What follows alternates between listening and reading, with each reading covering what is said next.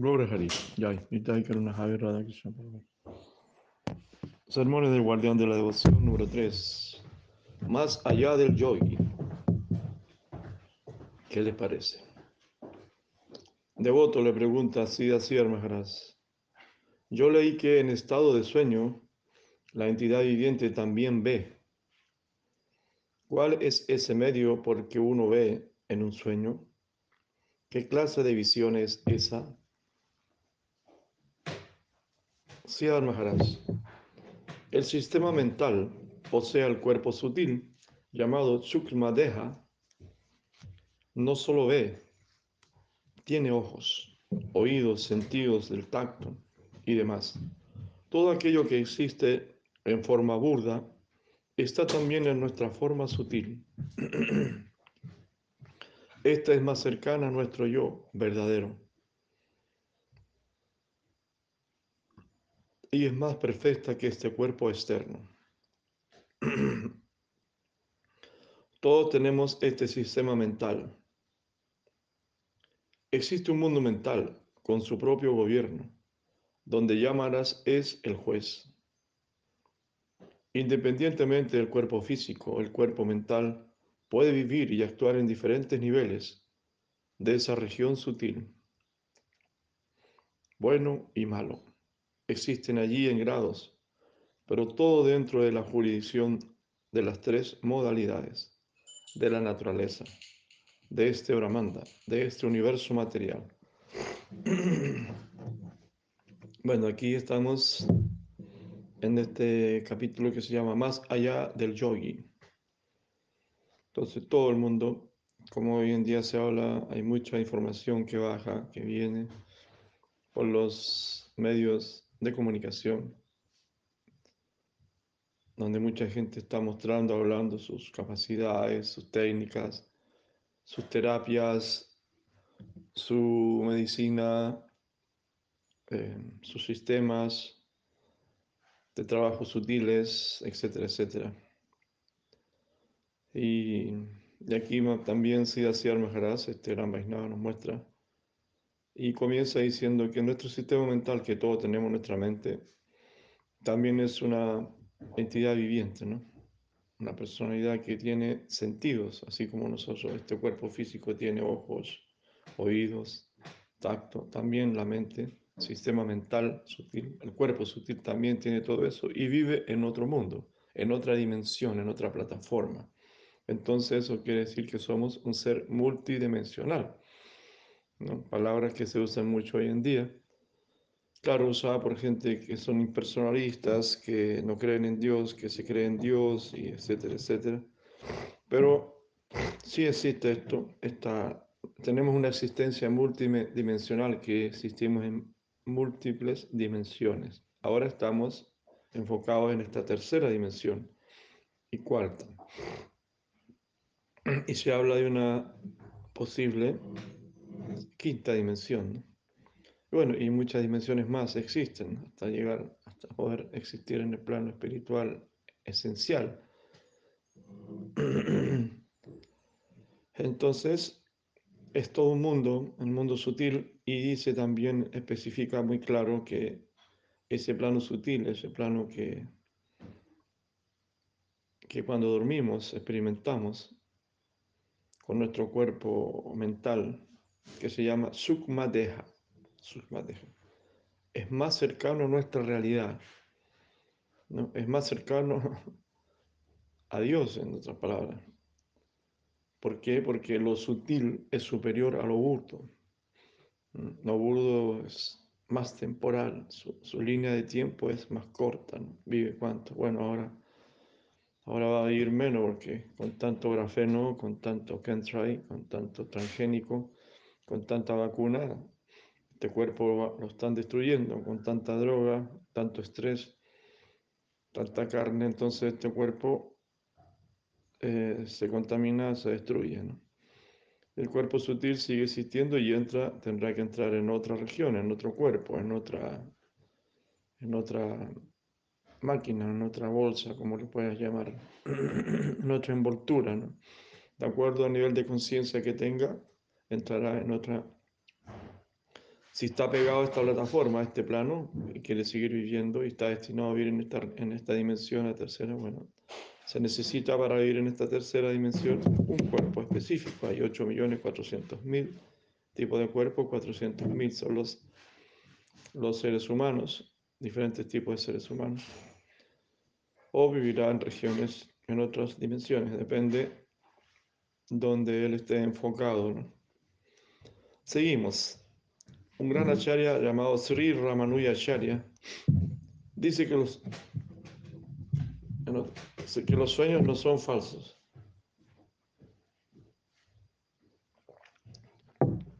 Entonces los sueños no son falsos. Bueno, aquí más adelante va a hablar también él acerca de los sueños, los tipos de sueños, porque sueños que son producidos por experiencias del día a día que quedan como grabadas en la retina ahí, o en la mente, impactos del día, ¿no? apegos, experiencias. Otros sueños son de tipo más pagando karma o gastándose, gastándose el sukriti, gastándose el punya. Otros sueños son premonitorios, ¿no? Medio futuristas, y otros sueños son revelatorios, reveladores, que vienen, deciden del plano superior, ya sea de donde sea, y te revela verdades superiores y tú puedes experimentar conexiones, ¿no? conexiones de otras dimensiones. Bueno, los diferentes tipos de sueños. ¿no? Pero Ramanuja dice que los sueños no son falsos. A pesar de que te puede, como Prabhupada decía, te viene persiguiendo un león en el sueño o un tigre, tú vas corriendo y de repente despiertas y entras a este plano. Pero en ese sueño te venía persiguiendo un tigre. Entonces los sueños no son falsos.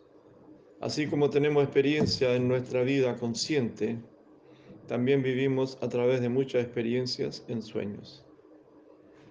Acá las culturas ancestrales de acá, de esta zona de Chile, los mapuches le llaman los peumas, los sueños.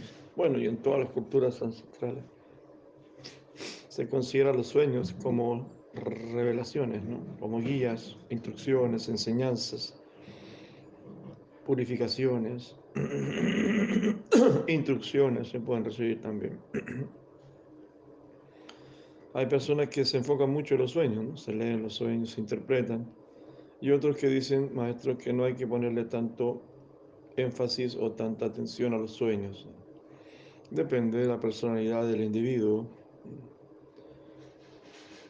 Bueno, en nuestros sueños sentimos dolor y placer, y por este medio muchas de nuestras reacciones se terminan. por sufrir en la vida física. El resultado del mal karma se termina. Por sentir placer, nuestro puño, nuestro mérito se agota. Similarmente, en un mal sueño nosotros experimentamos dolor y como resultado algo de nuestro mal karma previo se termina. Y en un buen sueño, cuando experimentamos felicidad y placer, algo del punya de resultante de nuestras actividades piadosas igualmente se termina. Esa clase de vida también es real, en un sentido mundano. Bueno, ya sabemos entonces que en un sueño podemos sufrir o podemos gozar, pasarla bien o pasarla mal. Bueno, con una la pasamos mal, estamos pagando karma muchas veces teníamos que pagar en este plano burdo, pero como ahora estamos con los devotos, bueno, lo pagamos en sueño. Incluso muchas veces devotos que han dejado de, de, consumir droga o alcohol, por ejemplo, marihuana, muchos años, ya, han 10 años sin fumar marihuana, o 15. Y, y de repente eh, sueñan que están fumando y se sienten que están caídos y despiertan y era un sueño, Entonces, algo que tenían que pagar, vivir, experimentar. Como ya están en un camino espiritual, lo pagan solamente en, en sueños, Eso es sufrimiento, porque eso es un sufrimiento, no, es ni una, no es ni una felicidad, es como algo ilusorio. Cuando hay personas que, experimentan placer también, bueno, agotan su, su puño en sus actividades piadosas de otras vidas. Dice, los sistemas planetarios superiores, Bur, Buá, Suar, Maha, Ñana, Tapa y Satya Loka, son diferentes estados dentro de la existencia material. Aquí hace una mención a todos los, los, los sistemas, ¿no? los niveles de vida que hay en donde estamos. Bu, Buá, niveles superiores que van subiendo, los siete, uno, dos, tres, cuatro, los siete sistemas que van de donde estamos, aquí, nivel medio hacia arriba. Y aquí donde estamos el más burdo, ¿no? Por decir, el medio es muy burdo, después se va poniendo más sutil. Todos los sistemas de vida que hay más arriba, de semidioses, grandarvas, ángeles, arcángeles, todo eso, todos son sistemas sutiles, son, no son burdos. la forma de los tipos de cuerpos son gaseosos, una cosa así. Y después más, más sutiles, más etéreos. Pero aquí estamos en el plano burdo de la carne, de la sangre, del excremento, cuerpos, yantras, máquinas que están diseñadas, constituidas con elementos eh, como la carne y la sangre y el excremento. Pero también está el cuerpo sutil, que no se ve, es invisible, pero también tiene una consistencia eh, material, pero sutil, pero también todavía es material. Todos estos sistemas para a pesar de que sean cada vez más finos, más sutiles, eh, aún son materiales. Ya cruzando el universo material, ya entraríamos en el universo espiritual, donde aspiramos los practicantes donde vive Krishna, ir donde vive Krishna, y su, o alguna de sus expansiones, planetas espirituales donde todo es eterno, no existe la noche, no existe el tiempo, es, vive en una línea de tiempo siempre presente, no hay sufrimiento, no hay ansiedad. Mientras tanto, en el mundo material, en todos estos sistemas siempre hay un tipo de ansiedad ya sea un planeta celestial donde vives miles de años, seas un semidios, igual siempre aparece la temporalidad y la dualidad.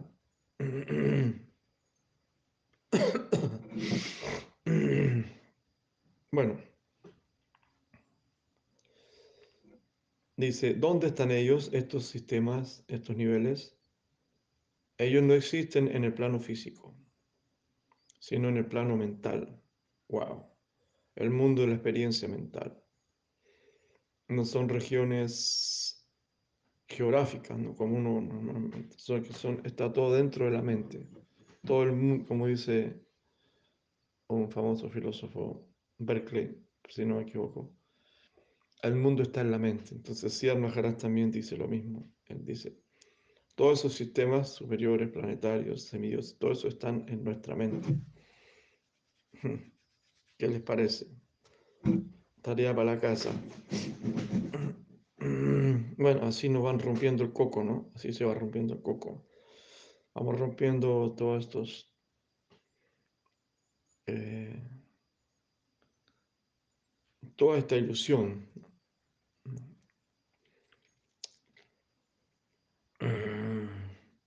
Entonces dice, los sistemas planetarios Bur, Buwa, Swar, Mahayana, Tapa, Satya, los, sistemas que han hacia arriba, semidioses y esos, son diferentes estados dentro de la existencia material. Pero ¿dónde están ellos? Ellos no existen en el plano físico. No, no, no, no. Están en este plano físico. Están en el plano invisible para nosotros, que se llama sutil. Dice, ellos existen en el plano mental el mundo de la experiencia mental. Hay que entrar en ese plano. Devoto, pregunta, entonces, ¿están las entidades vivientes allí viviendo en sus cuerpos sutiles y no en cuerpos burdos de carne y sangre. Correcta la respuesta. Sí, Maharaj le dice, sí, aún los árboles y piedras tienen sus cuerpos sutiles, pero ellos no están lo suficientemente despiertos. Los grados de conciencia son diferentes. La concepción errónea bajo las modalidades de la naturaleza material, Gunamayi, se extiende de acuerdo con su grado hasta Satyaloka, el plano del Señor Brahma, y finalmente el lado negativo se fusiona en Vairaya y así finaliza. Luego el plano espiritual empieza con Brahma Loka.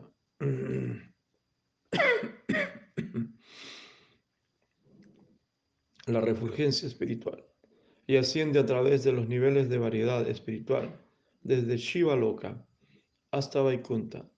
Por encima está Adioya, luego Dwarka. Bueno, entramos en la región espiritual ya, ¿no? Comienza con Shiva Loka, donde llegan las almas Shivas, las almas liberadas. Son de color dorado. Después a. Por encima está Adioya, la tierra del señor Ramachandra. Sitaram y las Hanuman. Luego está Dwarka, Krishna y sus princesas. Finalmente brindaban en Goloka. Así la gradación se extiende por todas partes hasta Swayam Bhagavan, en Radhakunda. Allí está el Rasa Lila, el Govardhan Lila y los pasatiempos en Radhakunda. Y en todos estos, el néctar, el estándar de medida, está de acuerdo con el Rasa, el Ananda, la bienaventuranza. El grado de bienaventuranza estática. ¿Qué les parece? Comentario dice, cada país tiene su propia moneda, como los dólares, las libras, las rupias, rublos, yenes, el peso, el inti, el sol, etcétera, etcétera. Pero el estándar internacional es el oro. Similarmente, raza o ananda, que es eh, la bienaventuranza, la velocidad, es el estándar universal, por medio por el cual medimos qué es elevado y qué es bajo. Lo que se experimenta, ¿no? Vamos a experimentar, a mayor elevando la conciencia, vamos experimentando más ananda, más bienaventuranza, más raza, más relación, más felicidad, más amor, más éxtasis. Esa es la medida que tú te vuelve más feliz. Sí, la, la, la gradación. Devoto. ¿Por qué los gaudías Vainavas no usan ninguna de las prácticas del yoga, como los yogas asana, el pranayama, en su servicio a Krishna? esta pregunta era antiguamente, hace 50 años atrás, 40, 40 años atrás, o 50. Porque ahora todo, todo el mundo, casi todos hacen asanas y yoga y pranayama y un montón de cosas más. Hasta ese tiempo era muy estricto, muy... Ah, muy fanáticos, ¿no? Muy cuadrados, muy estructurados. Su modalidad, bueno, no todos hacen yoga ni, ni pranayama, pero la mayoría viven de eso, practican eso, practicamos de vez en cuando para la salud. Ejercicio, ¿no? No solamente yoga sana, sino que algún tipo de deporte, recreación, ejercicios o gimnasia, ¿no? o meditaciones, etcétera, pranayamas y eso. Y ahora como está el mundo con tanta locura, se necesita armonización del cuerpo, de esta máquina también. Pero en ese tiempo eran más, más más, eh, bueno, eh, dice, sí, así Maharaj. Los Gaudía Vaisnavas descartan cualquier cosa que sea artificial. Hmm. Para ellos eso es artificial. Es como externo, ¿no? Es como una muleta, ¿no? Dice, Dios está dentro del corazón. Y esa es la parte importante. Nosotros tenemos que dirigirnos al corazón y tener transacción con el corazón. Y no por medio de la manipulación de las fuerzas naturales, tratar de ganar algún poder místico e intentar de aplicarlo sobre Dios. ¿Es esa una forma de adoración? Para alguien que tiene un corazón, la transacción de corazón es la más natural. Y eso es servicio. Wow. La satisfacción es para el Señor. Así que, ¿cuál es el valor de tratar de obtener un poder de alguna otra parte y a fuerza de eso tratar de saltar sobre él? ¿Cuál es el resultado de practicar yoga? Este dará algún poder, pero ¿qué efecto puede tener ese poder sobre él? Ninguno, dice Sierra Atención los yogis. No tenemos que tratar de forzar nuestra energía sobre Él, sino precisamente lo contrario. Tenemos que considerar que somos los más caídos de los caídos y los más insignificantes de los insignificantes. Entonces decimos, deseo tu gracia, por favor acéptame como un esclavo, como tu sirviente más insignificante. Esta es la forma de aproximarse al superior y no aquella de reunir poder, y por la fuerza de ese poder saltar sobre esa entidad superior, porque ese no es el proceso para conseguirlo a Él, para recibir su favor. Favor es favor. El Señor es el todo completo y el todo perfecto. Si deseamos su favor debemos aproximarnos manteniéndonos en la más baja posición nosotros no tenemos posición, no estamos en ninguna parte. Somos totalmente dependientes de Él. Esta es nuestra posición natural, nuestra posición constitucional. Dependemos totalmente de Él. Así que cualquier petición que le hagamos deberá tener este temperamento. Deseo tu favor, tu gracia, por favor acéptame. Soy tan abominable, tan pecaminoso y el más insignificante de lo insignificante. Tú eres mi mejor amigo, pero ignorándote, te abandoné y me fui a otras partes en busca de mis prospectos. Fui tan bajo, no soy tan solo un pecador, sino un traidor, un hombre peligroso. De esta manera tenemos que ir de vuelta a donde nuestro supremo y más afectuoso amigo, que ayuda me prestará este poder yoico. Él está por encima de toda seducción. Debería pensar que con el poder del yoga lo influenciaré a favor mío? No es posible para él ser controlado en ninguna forma por el poder yoico. Entonces el yoga no puede darme beneficios. ¿Qué hará el yoga por mí? Él es totalmente independiente, absoluto. Él es perfecto en sí mismo. Tratar de ejercer otra influencia sobre él no tendrá efecto. Más bien le causará enojo. En vez de eso, tenemos que aproximarnos a Él con, gran, con alguna recomendación o con un guardián.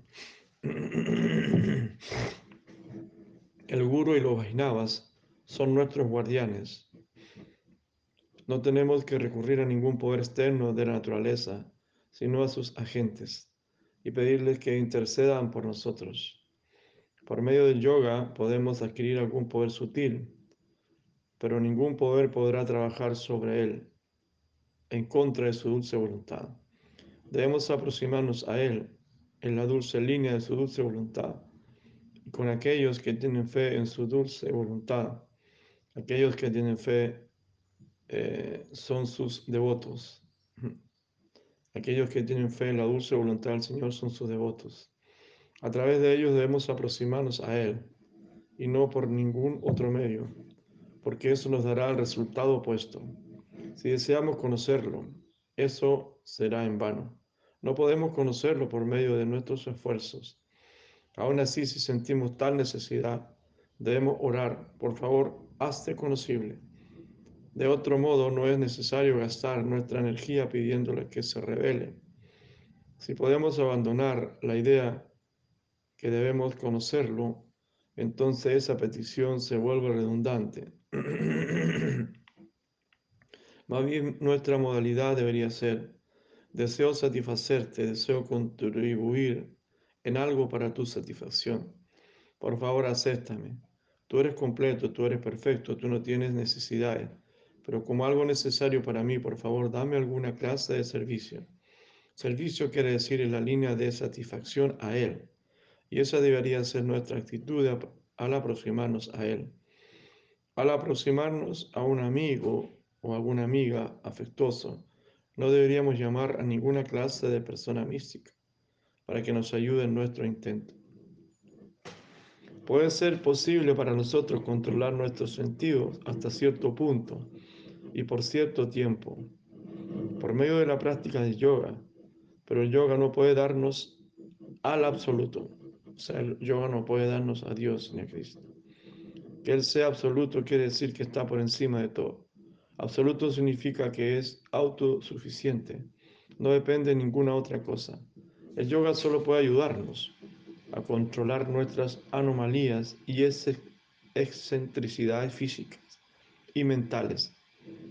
Y esto solo por el momento, no para la eternidad. Por el momento, la lujuria, la ira, la avaricia, la ilusión, etc., kama, cruda, loba, moja, etc., todas pueden ser puestas bajo control, pero solo temporalmente. Mukunda se vaya, pero si nos ocupamos en el servicio de Mukunda, entonces todos los problemas se irán de una vez por todas. Por encontrar el dulce sabor en su servicio y compañía, todas estas así llamadas propuestas encantadoras se retirarán eternamente. El encanto de la lujuria, la ira o la avaricia, todas estas cosas se desvanecerán del todo y no regresarán de nuevo. Si tan solo podemos conseguir el gusto de servir al Señor Mukunda, Krishna. Dice en verso, todos los otros medios fallan. Solo la devoción exclusiva puede atraerme, tal como me ves aquí. Arjuna. Pero las demás cosas no logran este propósito. La devoción temporal tampoco será suficiente, sino que es necesaria una devoción permanentemente y exclusiva. Hmm. Y Krishna le dice abandona todo lo demás, salva dharma paritaya, y tan solo ríndete, concéntrate en mí, porque esa es la única clase de devoción que me puede atraer hacia el devoto. Todo lo demás es en vano y vergonzoso. Hmm. ¿Qué les parece? Bueno, no quiero que se sientan mal los devotos, que muchos son yogis, hacen academias y predican y hacen. Claro, esto es una conversación que tiene con el devoto cuando el devoto le, hace la pregunta. Eh, ¿Cómo es la pregunta? Adi dice, los devotos Gaudía Vaisnava no usan ninguno de estos tipos de prácticas ¿no? en la India, como yoga y cosas así. Entonces, porque hay muchas escuelas de yoga en la India, muchas corrientes. Y si Maharaj comienza a hablar como habla él, directo, sin pelo de la lengua, y, va directamente al corazón, dice. Eh, son cosas técnicas, artificiales, dedicadas al cuerpo, a la mente. Pero si el Maharaj va directamente al alma, dice, bueno, en el corazón está Dios. Y, si tú, y el propósito de nosotros como devotos, uno puede ser un profesor de yoga o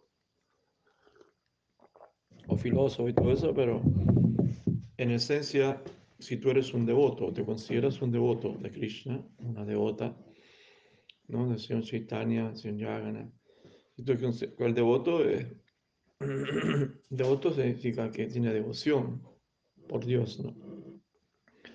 Entonces, en su esencia, eh, que su objetivo es,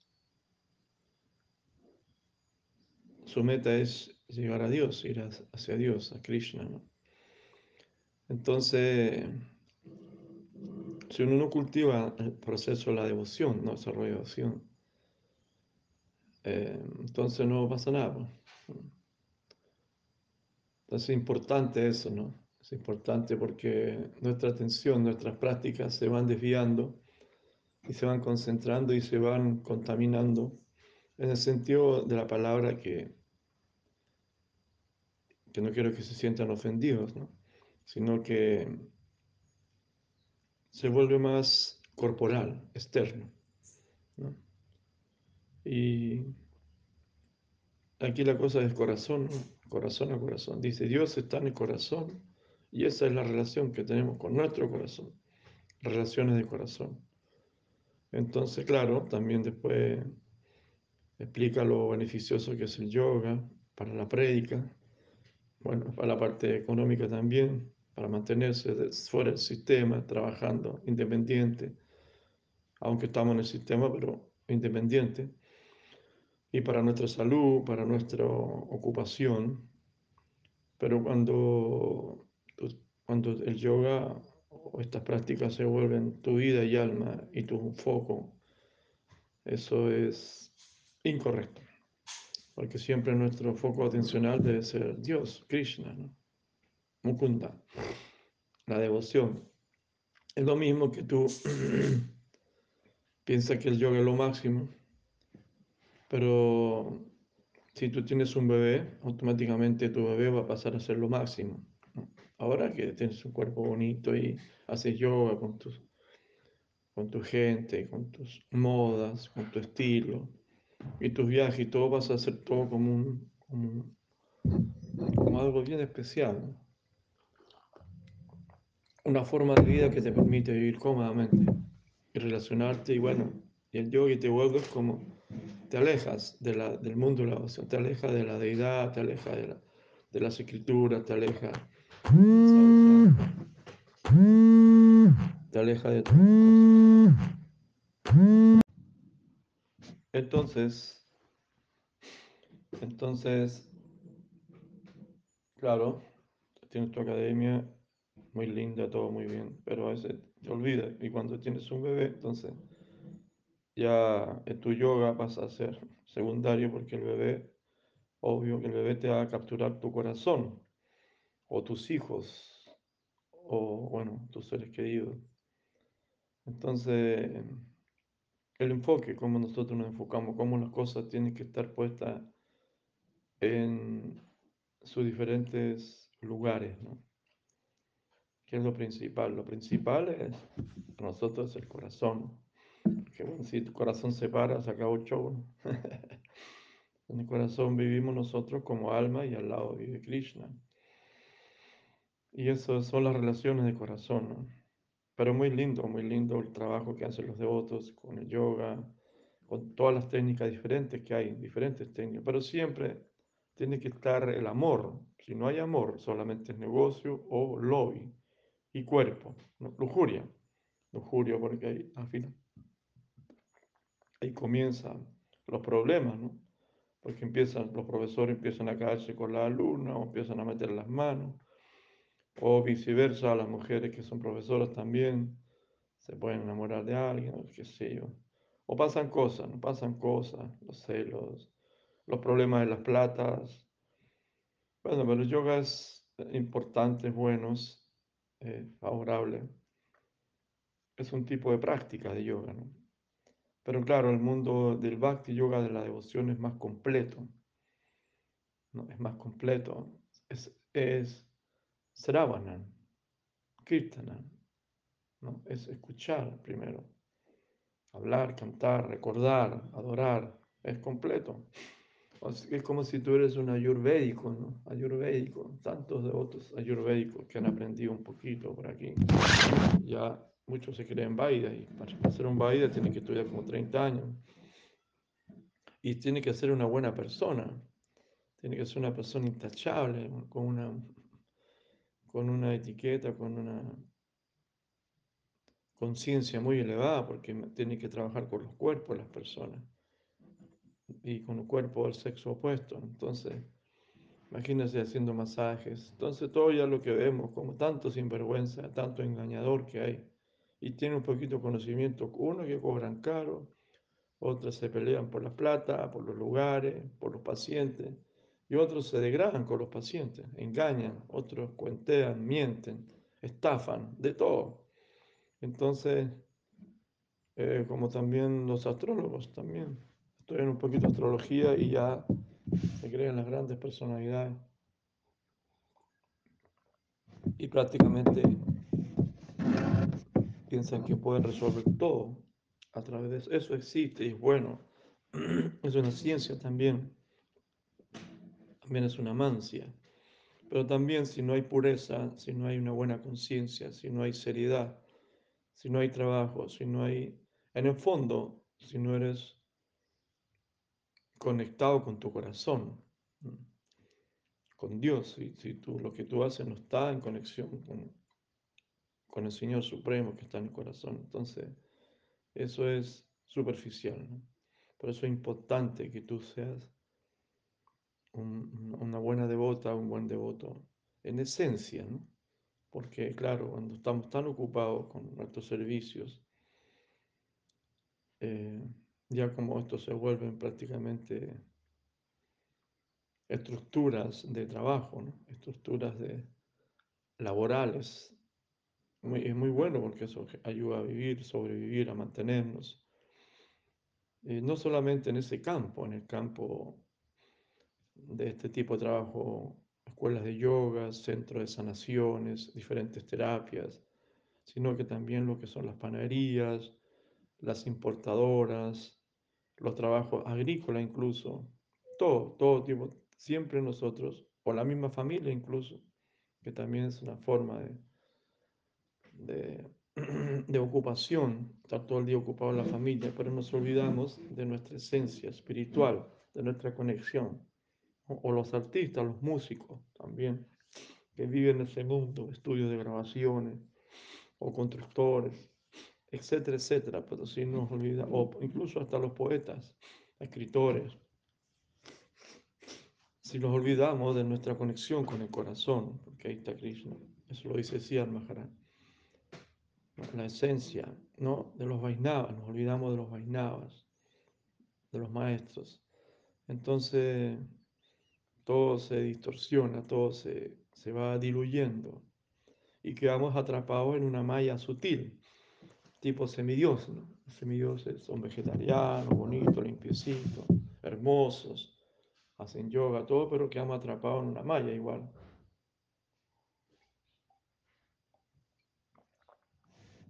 Una malla más sofisticada, ¿no? Más sofisticada, nos olvidamos de, de esa de esa parte que es la devoción. Mm. Bueno, que esto sirva un poquito de, de un sacudón. Sacudón es como una persona que, cuando es pobre es, muy devota y va y porque es pobre, ¿no?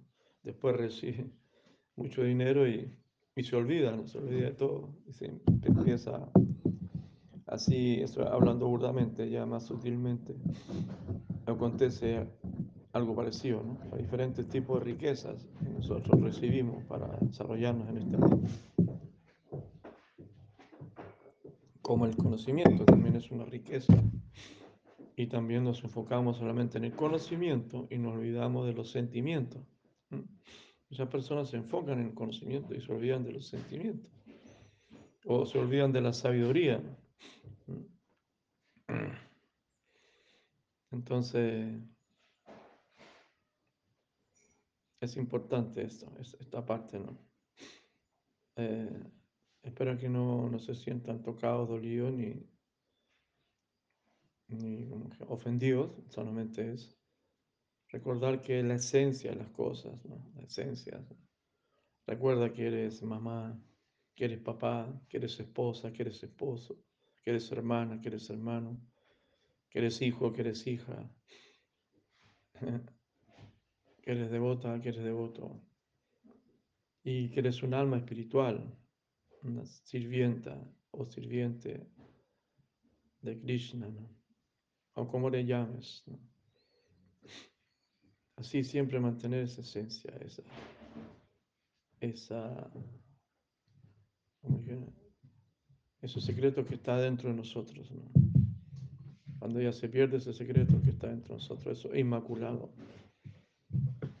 eso que está ahí, esa esencia, cuando perdemos esa esencia y nos materializamos, nos estructuramos o nos institucionalizamos, o nos corrompemos o nos degradamos, Entonces lo más importante es mantener esa esencia. Aunque por la vida alrededor nos pasen muchas cosas. Pasa muchas cosas externamente. Se revuelve todo externamente. Pero tú tienes que mantener esa esencia espiritual, esa. Y esa es tu riqueza.